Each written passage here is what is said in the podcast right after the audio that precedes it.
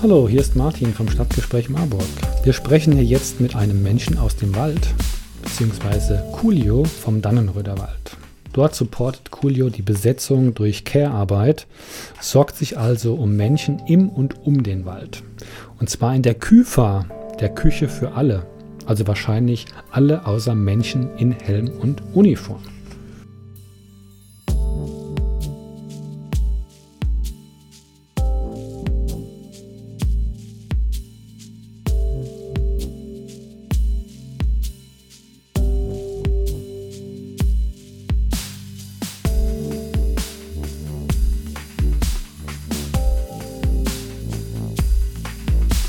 Hallo und danke, dass du Zeit hast.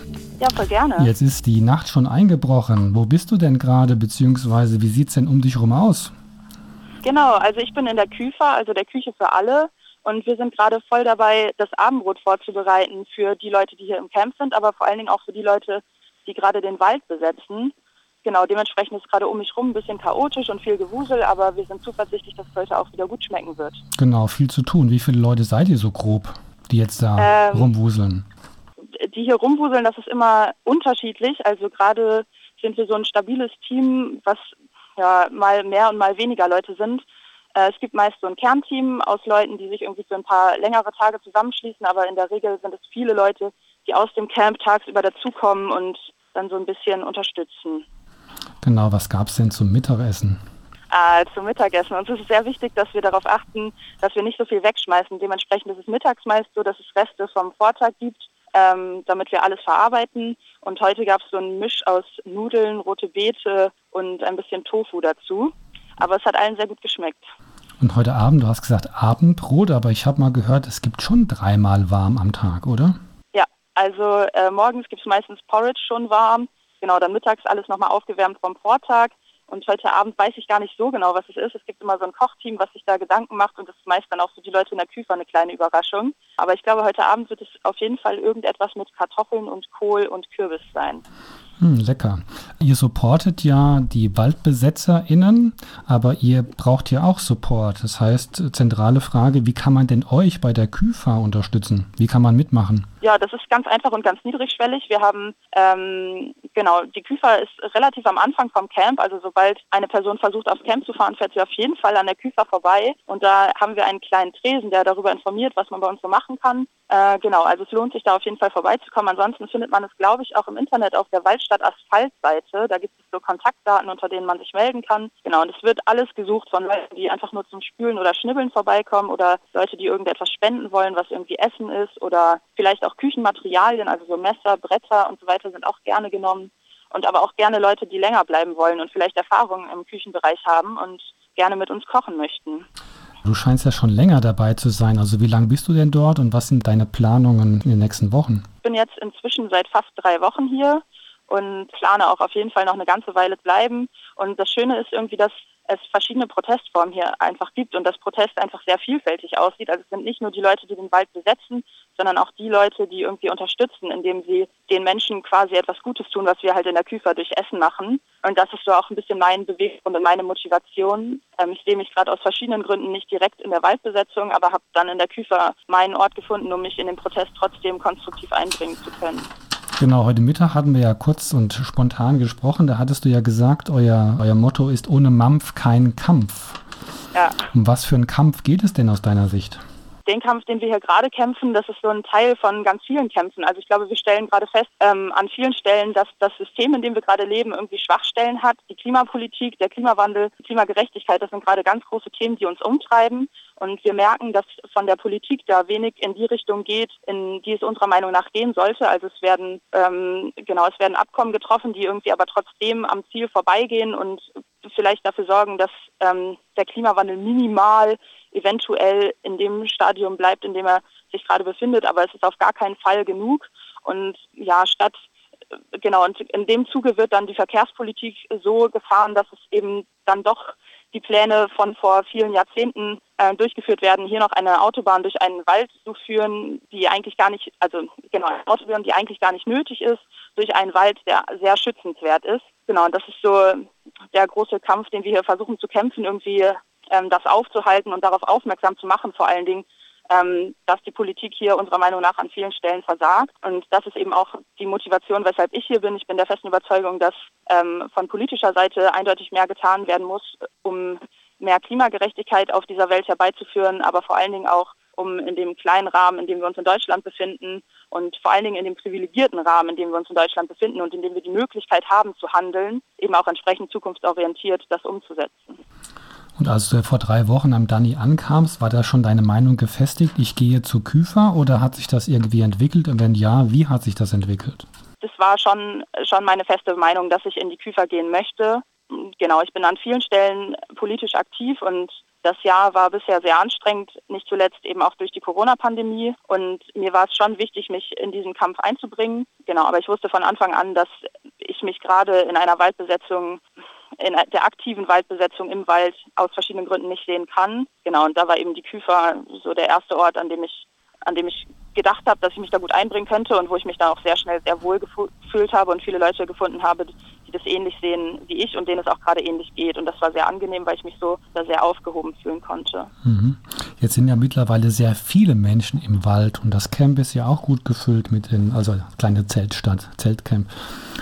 Wie viele Leute versorgt ihr denn da am Tag? Mhm schon, schon sehr viele. Also das ist sehr unterschiedlich, je nachdem, welcher Wochentag ist. Sonntags ist beispielsweise ein Waldspaziergang, da kommen sehr, sehr viele BürgerInnen aus der Region, aber auch ein paar Leute von ein bisschen weiter weg, um sich einerseits den Wald anzugucken, aber auch um hier den Protest tatkräftig zu unterstützen. Da gibt es dann immer Kundgebungen und dementsprechend ist es sonntags und auch am Wochenende hier sehr voll. Genau, und in der Woche wird es immer ein bisschen weniger, aber jetzt so in der letzten Zeit, seit auch die Rodung begonnen hat, sind es dann wieder deutlich mehr Menschen geworden. Also es ist schwierig, genaue Zahlen zu sagen, weil es nichts gibt, was irgendwie die Zahlen hier erfasst.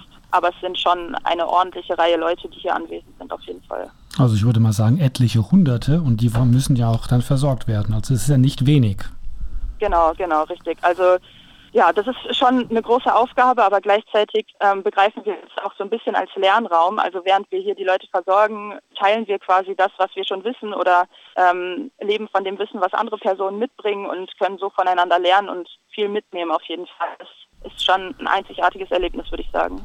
Genau, in diesem Erlebnis Küfa konkret. Also einmal, wie kommen denn die Leute zu euch? Haben die da so ihr Essbesteck beziehungsweise ihre, ihren Alu Becher dabei oder habt ihr da Geschirr, das dann später dann auch gleich gewaschen wird? Und als drittes noch die Frage, wie wird das denn Corona-mäßig dann gehandhabt?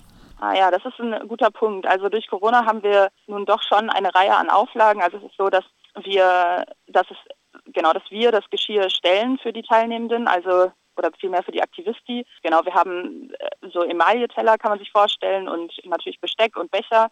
Und es ist so, dass es eine große Essensausgabe auf dem Camp gibt und die Aktivisti dürfen sich das Essen leider nicht selber nehmen, sondern wir geben denen das aus. Aber das ist sicher auch ein ganz schöner Service. Genau, und im Anschluss daran können sie das Geschirr wieder bei uns abgeben und wir haben dann eine Spülstraße, die, die am Ende auch dann eine quasi Desinfektionsstation hat, sodass wir sicher sind, dass da keine Keime von einer Person zur anderen Person getragen werden. Interessant ist noch, wie kommen denn die Lebensmittel und das Material zu euch? Auf dem Lastenfahrrad oder wird da doch der Kleintransporter benutzt? Das Material von der Ausgabe in die Küche oder so grundsätzlich? Ich meine jetzt die Lebensmittel selbst, also was ihr da ja. verkocht zum Beispiel. Also für den Transport auf dem Camp haben wir tatsächlich so ein kleines Lastenrad. Das ist ganz cool und macht auch sehr viel Spaß damit zu fahren. Ansonsten alles, was so von außerhalb zu uns kommt, das ist ganz unterschiedlich. Also so die Lebensmittel, die werden zu einem sehr großen Teil von Leuten aus der Umgebung gespendet und denen sind wir da auch sehr dankbar, dass wir da nie leer stehen, sondern dass jeden Tag der Bereich, an dem Spenden ankommen, sehr reichhaltig gefüllt ist. Einige wenige Sachen müssen wir dennoch zukaufen, aber da profitieren wir auch von solidarischen HändlerInnen aus der Umgebung, die uns da tatkräftig unterstützen. Es kommt dann auch das ein oder andere Mal ein größerer Transport und wir bemühen uns dann eben auch Bestellungen so zu tätigen, dass sich die Fahrten dann eben auch lohnen und das ist nicht äh, um kleine Mengen. So, Julio, bist du noch dran? Ja. Achso, okay, ich dachte, das Telefon wäre jetzt irgendwie abgebrochen. Coolio, ich wollte von dir noch wissen, wie du dich da eingefunden hast. Also es sind ja ganz spezielle Strukturen auch im Dannenröder Wald oder bei den verschiedenen Initiativen. Also du bist angekommen, das sind ja alles sehr dezentral organisierte, ich sag mal, Arbeitsbereiche. Also wie hast du denn Also das finde ich interessant für die, die mitmachen wollen, die Interesse dran haben. Wie bist du denn da angekommen und hast dich da eingefunden, integriert? Ja, ich glaube, es ist ganz spannend, sich vor der Anreise auf jeden Fall schon mal im Internet zu informieren. Ähm, auf der Seite von Waldstadt Asphalt gibt es viele Informationen auch zur Anreise zum Beispiel. Und das ist insofern ganz hilfreich, als dass es zum Beispiel auch äh, die Möglichkeit gibt, die Anreise mit mehreren Leuten zusammen zu organisieren, sodass ähm, eine Person nicht alleine anreisen muss, sondern es direkt auf der Fahrt schon die Möglichkeit gibt, sich mit anderen zusammenzuschließen.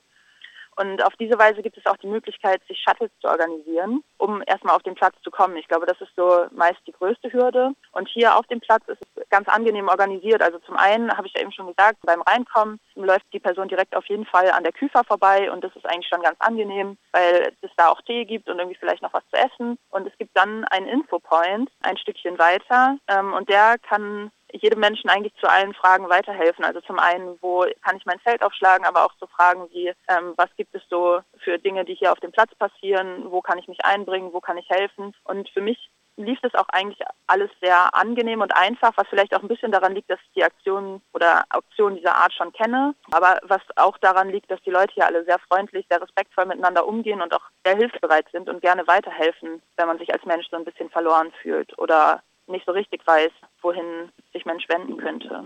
Genau. Du hast aber auch gesagt, es gibt da eine hohe Fluktuation. Also du bist ja drei plus drei Wochen ungefähr da, so grob geschätzt. Ja. Ähm, andere sind vielleicht nur eine Woche da oder helfen noch kurzzeitiger. Also wie fügt sich das denn zusammen? Ich glaube, es lebt alles davon, dass es einmal sehr non-hierarchisch ist, also dass alle Leute sich einbringen können, unabhängig davon, wo sie herkommen oder was sie sonst so machen und auch davon unabhängig, wie lange sie hier sind. Und dadurch ist es eigentlich fast egal. Also es gibt regelmäßig Besprechungen, also Pläne, in denen Aufgaben verteilt werden und das zieht sich so auch durch viele Strukturen, würde ich sagen. Und da ist es eben auch möglich, immer dazu zu kommen. Und es ist nicht nötig, irgendwie so oder so lange dabei zu sein, um irgendwie teilnehmen zu können, sondern es reicht auch theoretisch schon einen halben Tag zu kommen oder vielleicht auch nur zwei Stunden. Also es machen auch viele Leute für zwei Stunden vorbeizukommen, um beim Spülen zu unterstützen. Du hattest im Vorgespräch auch das äh, Wort Skillsharing benutzt. Das wird ja allenthalben im Dannenröder Wald auch verwandt. Also ich hatte es jetzt eher so aufs Klettern zum Beispiel oder so Kletteraktionen da gemünzt, aber wie sah es in deinem Bereich aus? Also welche Skills wurden denn da ausgetauscht und geteilt?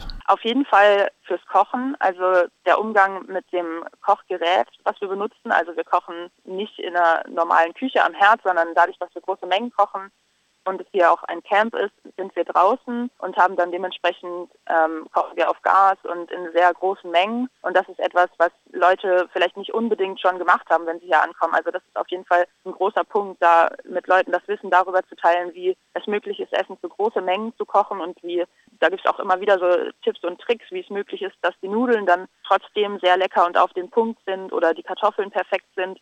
Genau, und das sind so Skills, die auf jeden Fall geteilt werden, aber dann auch ganz einfache Sachen, also wie es, wie es am einfachsten möglich ist, große Töpfe auszuschütten oder sauber zu machen oder so. Das, dafür gibt es auch immer wieder Tricks. Das teilen wir auch gerne. Ja, viele, viele Kleinigkeiten, die ja so für Leute, die aus dem Gastrobereich vielleicht kommen, alltäglich sind, aber mit denen andere Leute vielleicht nicht so viele Berührungspunkte haben. Und da achten wir schon darauf, dass alle einbezogen werden und dass alle die Möglichkeit haben, mit demselben Wissensstand zu arbeiten wie andere.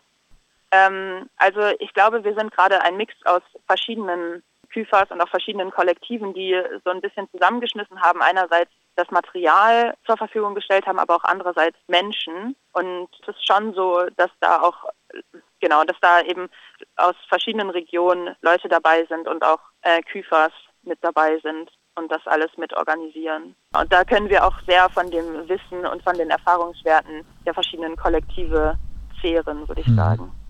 Ja, prima. Also vielen Dank, dass du da spontan Zeit hattest, mit uns zu telefonieren.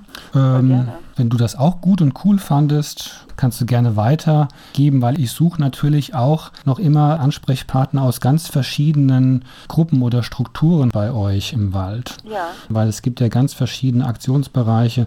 Das fände ich total cool. Ja, voll gerne. Dann bedanke ich mich bei dir und ja, es ist richtig Nacht geworden. Ich wünsche dir eine gute Nacht, einen schönen Abend. Ja, danke dir auch. Einen schönen Abend. Ich danke dir. Also bis dann. Ja. Bis dann. Tschüss.